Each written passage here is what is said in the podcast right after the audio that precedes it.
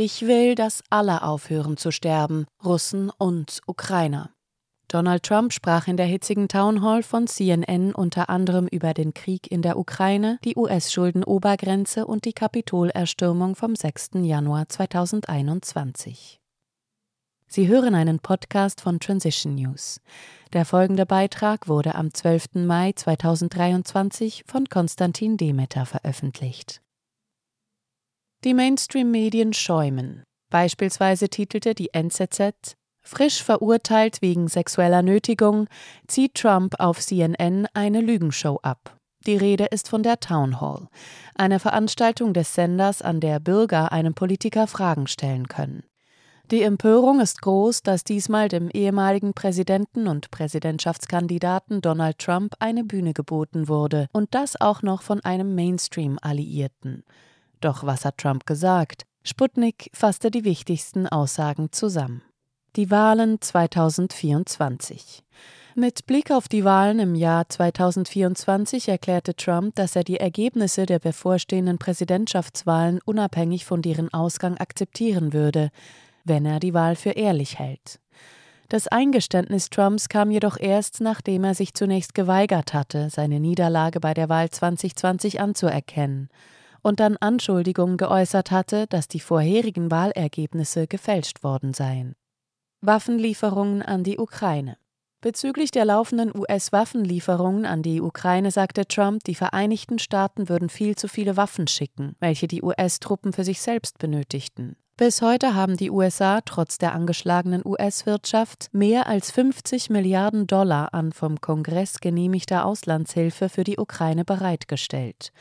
Der größte Teil dieser Mittel entfällt auf Waffenlieferungen, militärische Einsätze und Ausrüstung. Auf die Frage, wen Trump im Ukraine-Konflikt als Sieger sehen wolle, antwortete er, ich denke nicht im Sinne von gewinnen oder verlieren, ich denke im Sinne von Beilegen des Konflikts, damit wir aufhören, all diese Menschen zu töten. Als ihm die gleiche Frage erneut gestellt wurde, macht Trump klar, ich will, dass alle aufhören zu sterben. Russen und Ukrainer, ich will, dass sie aufhören zu sterben. Der ehemalige Präsident wiederholte seine Aussage von letztem März, dass er den Konflikt innerhalb von 24 Stunden beigelegt hätte, wenn er US-Präsident wäre.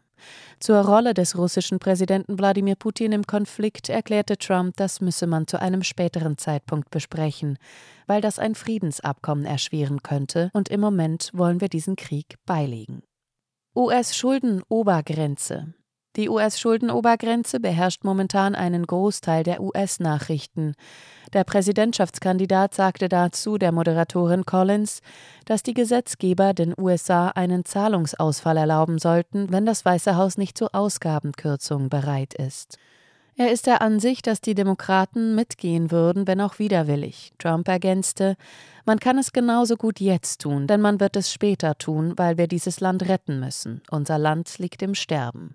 Unser Land wird von dummen Leuten zerstört, von sehr dummen Leuten.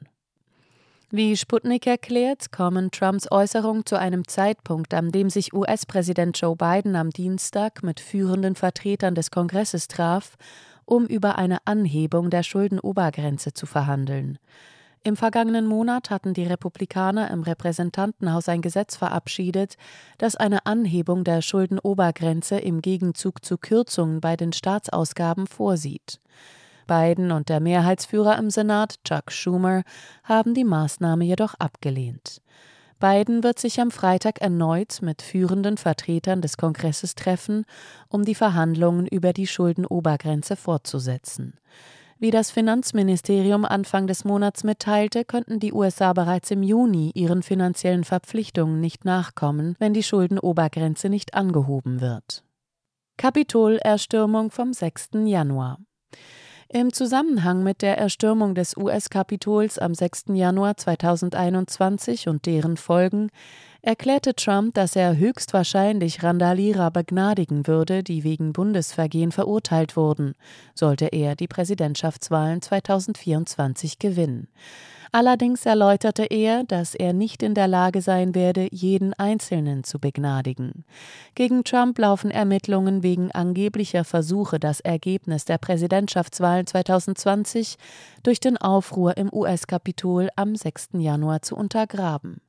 Das US-Justizministerium teilte Anfang März mit, dass mindestens 1000 Personen in fast allen 50 Bundesstaaten wegen Straftaten im Zusammenhang mit dem Aufstand verhaftet worden seien. Darunter sind mehr als ein Dutzend Personen, die angeklagt wurden, während des Aufstands die Strafverfolgungsbehörden angegriffen oder behindert zu haben. Rechtliche Hürden Trump kritisierte das Ergebnis der juristischen Entscheidung im Fall E. Jean Carroll. Ein New Yorker Geschworenengericht hat am Dienstag festgestellt, dass Donald Trump die Kolumnistin und Schriftstellerin vor 27 Jahren in einer Umkleidekabine eines New Yorker Kaufhauses sexuell missbraucht hat.